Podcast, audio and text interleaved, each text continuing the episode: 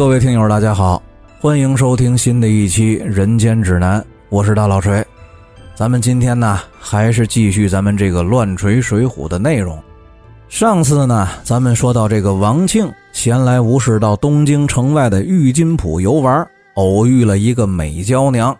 这个美娇娘啊，出身可是不简单，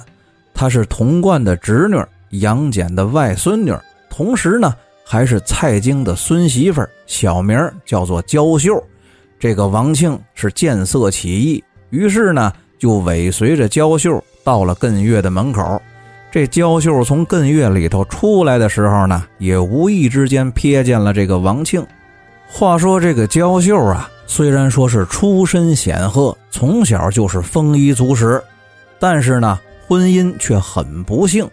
和蔡攸的傻儿子定了亲，所以说一眼瞥见了这个身材矫健并且相貌堂堂的王庆，在目不转睛地看着自己的时候，当时呢心里头也是一动。这娇秀身边的侍女于侯还有干办等人，把他扶上了亮轿，簇拥着就又去了东京汴梁酸枣门外的岳庙里头烧香。这王庆呢是个风月场中的老手。当然能够读得出来，刚才娇秀看自己那一眼的心理活动，于是呢，就又尾随着童府的队伍跟到了岳庙。无奈这个娇秀身边的人是时刻不离他的左右，王庆呢也始终都没有机会上前搭讪，就只得假装是这个岳庙庙祝的熟人，帮着童府的家人，又是拿香又是点蜡。这过程当中，依旧还是上三眼下三眼，不住的往这娇秀的肉里盯。这娇秀呢，虽然跪在蒲团上拈香祷告，但是自己当时都不知道自己嘴里祷告的词儿是什么，只顾红着脸，用眼角有一眼没一眼的瞟王庆，把这个王庆撩拨的那是血脉奔张，心猿意马。这王庆和焦秀的这一番做作，就都落在了同府的一个姓董的虞侯眼里。而这个董虞侯呢，偏偏认识王庆，知道这个王庆是个好色贪淫、拈花惹草的货色，马上就警觉了起来，上前呢就把王庆一顿呵斥，轰出了岳庙。王庆呢，虽然说精虫上脑，但是慑于同府的势力。当时是连扁屁也没敢放一个，忍气吞声的就回了家。当天晚上在家里也无非就是自己喝了一顿闷酒，并且在自我批评当中进行了一番癞蛤蟆想吃天鹅肉的心理建设。这个事儿呢也就过去了。可是没想到这个娇秀自从那天遇见了王庆之后，可就真的动了心。回到家里是日思夜想，不能忘怀。只要想起来自己那个傻丈夫，就会想起来相貌堂堂、人高马大的王庆，只得买通了身边的丫鬟，从侧面打听清楚了这个王庆的底细，然后呢，又找了一个胆大贪财、还会说风月的婆子，暗地里勾搭上了王庆。只要一有机会，就放王庆从后门进府幽会苟合。这王庆呢，自从搭上了娇秀，就吃上了这口软饭。每天都跟吃了蜜蜂屎一样得意忘形，就这么过了三个月，也是王庆该找倒霉，乐极生悲。这一天呢，王庆和开封府的一个同僚，名叫张斌的正牌军一起喝酒，酒后吹牛逼，就把自己跟焦秀那点风流韵事都告诉了张斌。这个张斌呢，也不是什么善良之辈，就把这个事儿给张扬了出去。这世上呢，没有不透风的墙。时间不长，这股风可就吹到了童贯的耳朵里。童贯大怒，可是呢，又不能明着找王庆的麻烦，于是乎呢，就暗地里开始找机会给这个王庆罗织罪名。王庆自己呢，也意识到了自己无意间泄露了和焦秀之间的奸情，惧怕童府的势力，再也不敢去和这个焦秀幽会。话说这一天，王庆呢正在家里闲坐，时值农历五月，暑热难挨，王庆就搬了一条凳子去天井里头乘凉。回屋里拿扇子再出来的时候，却发生了一件怪事儿。只见刚才被自己放在院子天井里的那条凳子，四条腿都活动了起来，自己呢在院子里头溜达。这个王庆啊，从小是天不怕地不怕，当时也没多想，飞起了一脚就把这凳子给踢翻在地。可是没想到用力过猛，一下就闪了自己的腰。这王庆的老婆呢，听见了院子里的动静，出来查看的时候，只见这个王庆捂着后腰在院子里头撅着，埋怨了几句之后，就把他扶进了屋里休息。不料第二天呀，这王庆的伤越发的疼痛难忍，只得上街去买了两贴外用的膏药和两包活血化瘀的内服草药。回家路上想起来昨天家里板凳作怪的事儿，又找一个姓李的算命先生算了一卦，算的是家宅平安如何。这俗话说呀，财迷买彩票，倒霉上卦摊儿。王庆这卦算的得了一个不太吉祥的卦象。这卦词儿说的是呀，家宅乱纵横，百怪生，在家未宁，飞古庙，祭危桥，白虎冲凶，官病遭，有头无尾，何曾记？见贵凶精，送玉娇，人口不安，遭跌仆，四肢无力，是拐儿翘，从改换，是非消，逢着龙虎鸡犬日，许多灾恼祸星招。这王庆听这位李先生说的凶险，当时心里头也没了主意，怔怔的就愣在了原地，看着李先生远去的背影，不知如何是好。正在这个王庆发愣之际呢，忽听背后有人喊自己，回头一看是开封府里的几个熟人，大家呢都问王庆这两天怎么没去府里头点名报道，王庆只得就把前一天家里头板凳作怪。自己踢板凳闪了腰的事儿告诉了几个同僚，并且呢委托几个人在府尹相公的面前给自己请个假。众人一番寒暄之后，各自散去。这王庆拿着药回到了家中，自己把膏药化开贴在了腰上，又让老婆把那内服的草药给煎了。王庆呢急着想快点好，不到两个时辰就把这两副药全给喝了。为了加快这个药性的发作，就又多喝了几杯酒，趁着微醺是蒙头大睡，一直就睡到了第二天上午的晨牌时分。醒来的时候呢，老婆已经做好了饭，王庆起来梳头洗脸，又烫好了酒，坐下吃饭。没想到刚喝了几杯，就有开封府的两个差人来找王庆，说府尹相公早晨点卯的时候发现王庆不在，有些个不悦。于是呢，就发下了一支红头的火签，让两个人来调王庆进府问话。这王庆因为刚喝了酒，面色发红，本来想让两个公差先回去，自己缓缓酒劲儿再去。可是没想到这两个公差呀，不依不饶，不给面，强行就把这王庆架起来就走。王庆虽然说身强力壮，但是无奈身上有伤，行动不便。只得跟着两个公差一起回了开封府，见了府尹相公。原来这开封府的府尹相公啊，早就被童贯给买通了，正想找王庆的晦气。见了王庆，当时就是一通雷烟火炮，拍桌子瞪眼的呵斥。这王庆呢，只得说出了家里头板凳作怪，自己踢板凳闪了腰的事儿。却被拉下去打了个皮开肉绽，强行的被问了一个捏造谣言、煽惑于民、图谋不轨的罪名，定上了刑枷，扔进了死牢。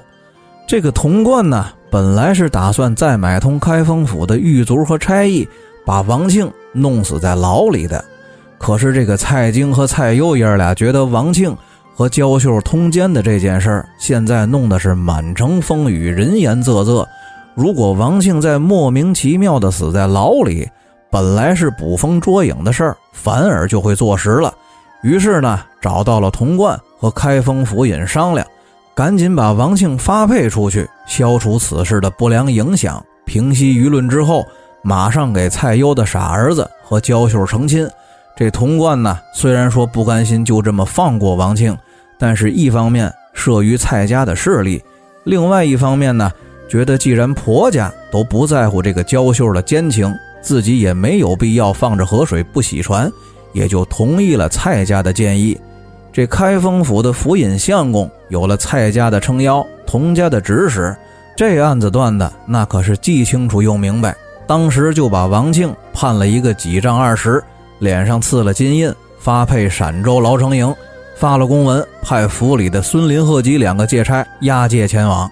这孙林、贺吉两个人领了差旅费，把王庆定上了刑枷，提出了监牢。三个人刚出开封府的府门，迎面就遇到了王庆的老丈人牛大户。这老牛头给王庆送来了三十两银子，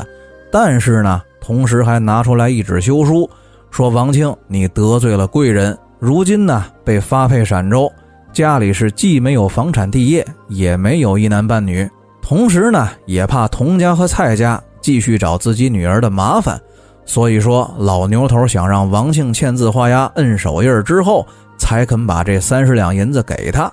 王庆无奈啊，只得同意。一手签字，一手接银子，老牛头呢，这才拿着休书离去。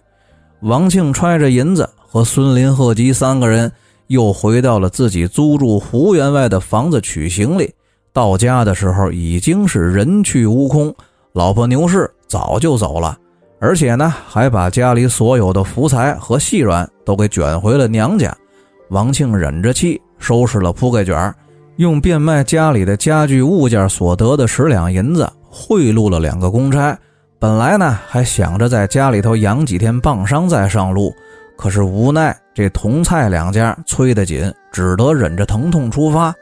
此时呢，早已被王庆气瞎了双眼的父亲王花，闻听儿子即将发配，在家里头仆人的搀扶之下来看王庆，父子见面又是一番感慨。这个王花呢，就数落了儿子几句。得知亲家老牛头逼着王庆写了休书之后，本来还想送送儿子，说几句提几话，结果呢，给老头白惹了一肚子气，捶胸顿足的就走了。这王庆辞别了父亲王花和两个借差，出了东京汴梁，找了一个僻静的地方，养了几天背上的棒伤，这才上路。这一路上呢，无非就是饥餐渴饮，小行夜宿，赶往陕州。这一天呢，来到了西京管界的北邙山附近，看见一群人在几棵大树的下头围着一个赤膊的汉子看练棍。这王庆呢，也是练家子，于是就也往这人圈里头看了几眼，脸上还露出了一副不屑的表情，跟两个公差说呀：“这个汉子练的不过是些个花架子。”不料这个话呢，被那个练棍的汉子给听见了，收了招式出来查看。一看说这个话的人呢，是个披枷带锁的配军，当时不由得是火冒三丈，丢下了棍子，抡拳就要揍王庆。这王庆正要和那个汉子动手厮打的时候，人群当中呢，又走出来两个彪悍的少年，拦住了那个汉子，彼此问了几句话之后，那个练棍的汉子是越说火气越大。执意要和王庆比武，王庆呢本身从小习武，又见这个汉子刚才练的的确是太一般了，自己有十分的把握，带着邢家赢那个汉子，也有心在众人面前显一显自己的本领，于是呢就答应了下来，从贺吉的手里接过了棍子，拉开架势就要和对方动手。那个汉子一见王庆如此的托大，越发的生气，提出来。要以两贯铜钱为赌注，和王庆比试比试武艺。两个人当时啊，就在众人的围观之下动起了手来。这个汉子他果然不是王庆的对手。王庆呢，先是连让了三招，那个汉子第三招的招数使老，来不及收势，就被王庆翻手一棍打中了手腕子，打落了手里的棍子。这王庆呢？也是在街面上混的人，一见自己得了手，马上就扔了自己手里的棍子，上前扶住了那个汉子，连声的施礼道歉。那个汉子呢，也不说话，只是拿着两罐铜钱就往王庆的手里头塞。这两个人正在互相推辞之间，刚才那两个彪悍少年一见王庆果然是身手不凡，于是呢就上前劝住了，并且从那个汉子的手里接过了铜钱。说有意结识王庆，执意要请王庆到家里头做客。王庆呢推辞不过，于是就和孙林、贺吉三个人跟着两个少年出了人群，往南走去。那个卖艺的呢也没脸继续在此地做生意，见众人各自都散去了，只得收拾了东西，灰头土脸的走了。王庆和两个公差跟着这两个少年来到了一处大庄园，进屋坐下说话，方才知道此地呢叫做公家庄。这两个少年是此地的庄主亲兄弟，老大叫公端，老二叫公正。随后呢，这公家哥俩就让家里的庄客带着王庆和两个公差去洗了澡，又摆下了一些酒菜和果品，把王庆呢就让到了上座。跪在地上，说什么也要拜王庆为师。这王庆一问之下呢，才知道这哥俩在今年春天东村的赛神会上，和一个叫黄达的人因为赌钱发生争执，动了手。但是哥俩呢都没打过这个黄达，所以说想央求王庆点拨他们俩功夫练好了，好去找这个姓黄的报仇。这个王庆呢，虽然说功夫不错。但是终归啊，也是个好勇斗狠的市井无赖的出身。听了这个话，是欣然应允。当天众人是尽醉而散，各自休息。第二天清晨，这王庆就在公家的长院上，趁着凉快，点拨公氏兄弟的拳脚。三个人正练着，只见就从外头进来一条大汉，指着王庆就贼配军长，贼配军短的一通骂。这来人呢？正是这公氏兄弟口中的黄达。原来这个黄达呢，在前一天就已经知道了，说有个配军在芒东镇上打了一个练棍的汉子，又听说这个配军被公家兄弟给请到了家里，担心这哥俩学了能耐来找自己的晦气，所以说呢，也趁着清晨凉快来公家庄收账的时候顺便看看。可是没想到刚来就撞了个满眼儿。当时呢，这宫老大见黄达是欺人太甚，竟然跑到自己家门口来欺负人，上前就和黄达争执起来。这黄达呢，一见自己的手下败将宫老大居然敢跟自己叫板，抡起了拳头就要揍这个宫端。王庆见状，假意上前拉架，这脚下呢，却暗中使了个绊儿，用肩上的行枷把这个黄达给撞翻在地。当时这公家兄弟和家里的几个庄客就把这个黄达摁在了地上，一顿圈踢，把这个黄达打的是七荤八素，连身上的衣服全都撕得稀碎。两个借差眼见得这个黄达是奄奄一息，生怕惹事上身，上前呢就劝住了众人。公家兄弟这才命令庄客把黄达抬走，扔在了东村的路边晒太阳。幸亏这东村的邻居出来割草的时候，发现了路边的黄达，这才救了黄达一命。咱们呢，放下黄达被救，回家养伤，找人写状子送到新安县，状告公家兄弟和王庆不提，单说公家这哥俩折腾了这么一早晨，回家就又摆了酒席，感谢王庆，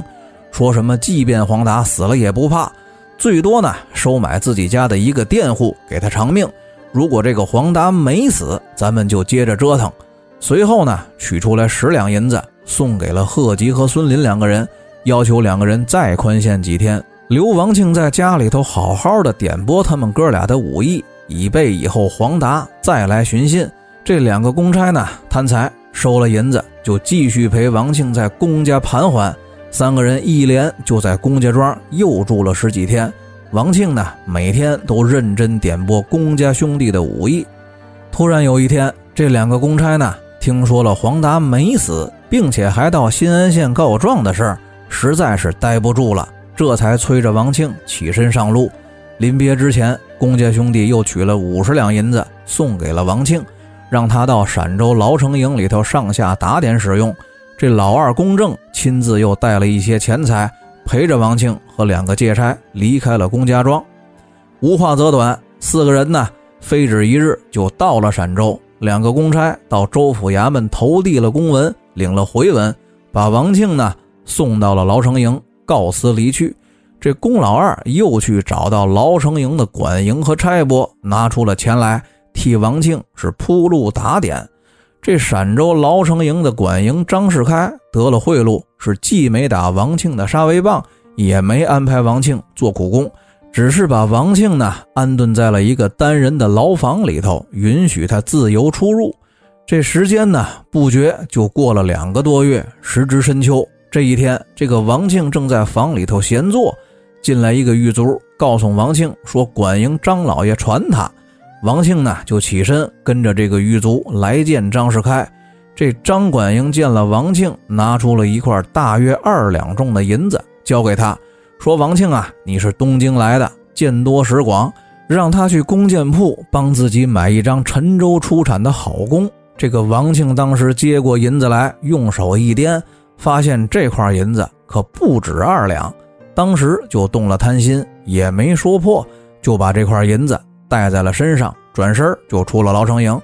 来到了张世开说的工铺，一通挑选，一番讨价还价之后，只用了一两七钱银子就达成了交易。王庆呢，带着工回到了牢城营，找管营老爷交了差。这管营张世开接过了工来，夸了王庆几句有眼力、会办事儿之类的话，并没有问王庆最终花了多少钱，剩了多少钱。这王庆贪财，也就没说，占了这三千多银子的便宜。俗话说得好，贪小便宜吃大亏。自从第二天开始，张世开呢就让王庆负责管营衙门的日常采购买办，今天买柴，明天买米，但是呢却不再发给王庆现钱，只是给了王庆一个账本，让他把每天买办所花的款项都记在账本上。这王庆呢初来乍到，人地两生，根本就赊不了账。只得拿着自己的钱往里垫办着花，而这个管营张世开呢，却一反常态，对王庆是横挑鼻子竖挑眼，见天的挑刺儿。今天柴火潮了，打五板子；明天米买少了，抽十鞭子。这一个月下来呀，王庆不但赔光了公家兄弟送给自己的那五十两银子，屁股上呢还前前后后的被张世开打了三百多板子。这一天呀，王庆到牢城营西边的张大夫药铺里头买膏药治棒伤，闲聊了几句，无意间呢，从这个张大夫的嘴里得知，被自己前几天在芒东镇上打伤手腕的人叫做庞元，这个人好死不死啊，是管营张世开的小舅子，心里头不由得一紧，但是呢，由于还没有得到确切的证实，赶忙就辞别了张大夫。心怀侥幸地回到了牢城营，买了一些酒肉，贿赂了一个张世开心腹的仆人，这才从对方的嘴里得到了证实：芒东镇上自己打伤的人，确确实实就是庞元，并且这个庞元呢，一直在姐夫张世开的面前说他的坏话，只怕这个张世开对王庆的这顿收拾，这才刚刚开始，叫他好自为之。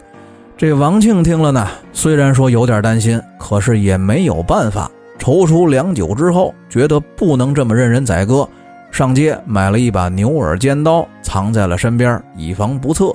时间呢，又过了十几天，张世开也没有继续为难他，王庆呢就有点放松警惕，身上的棍伤也好转了一些。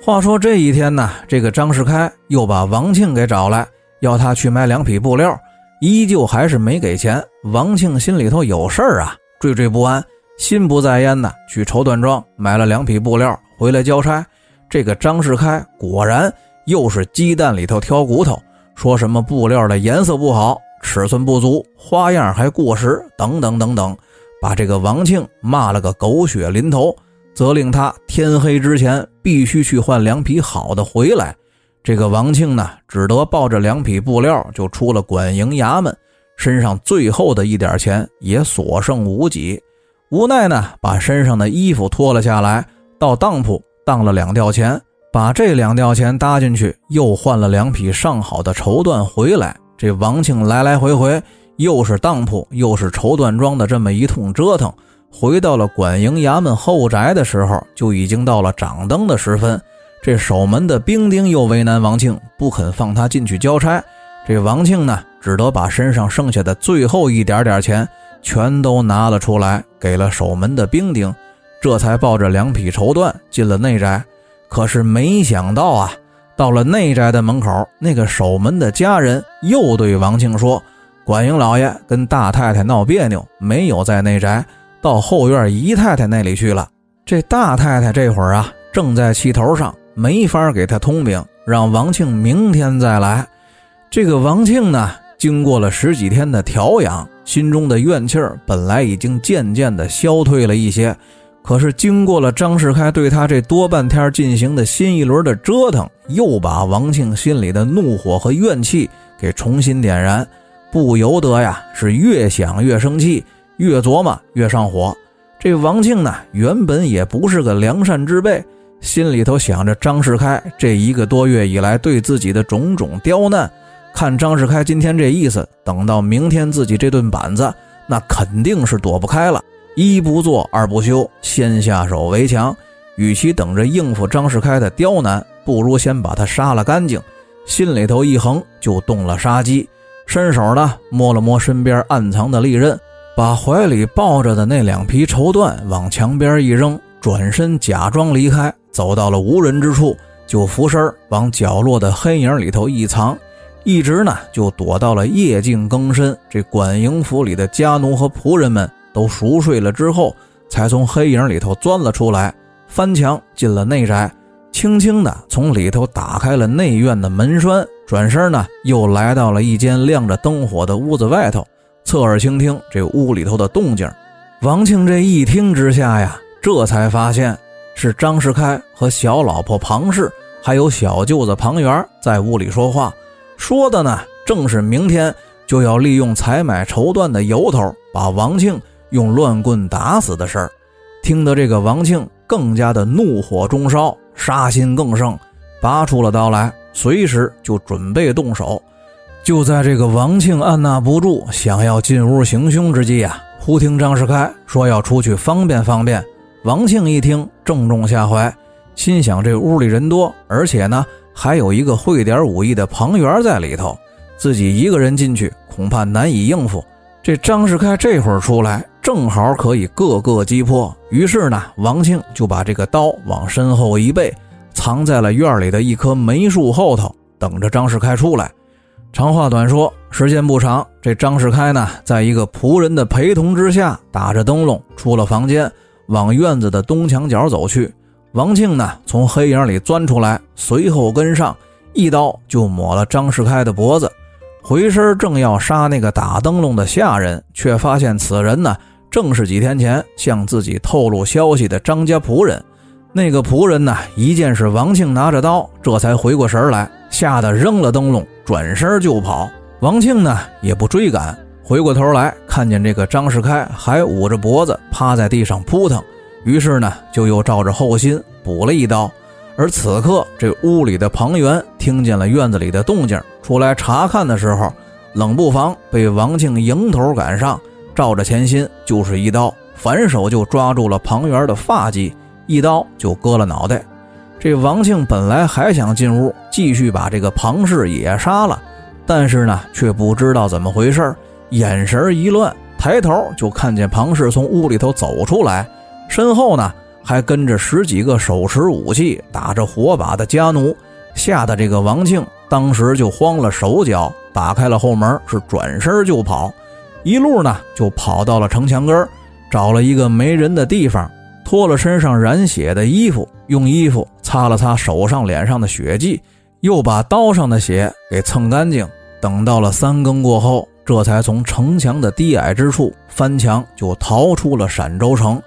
那么，至于王庆杀了仇人张世开和庞元之后投奔哪里，命运如何，咱们呢下期再说。大家再见。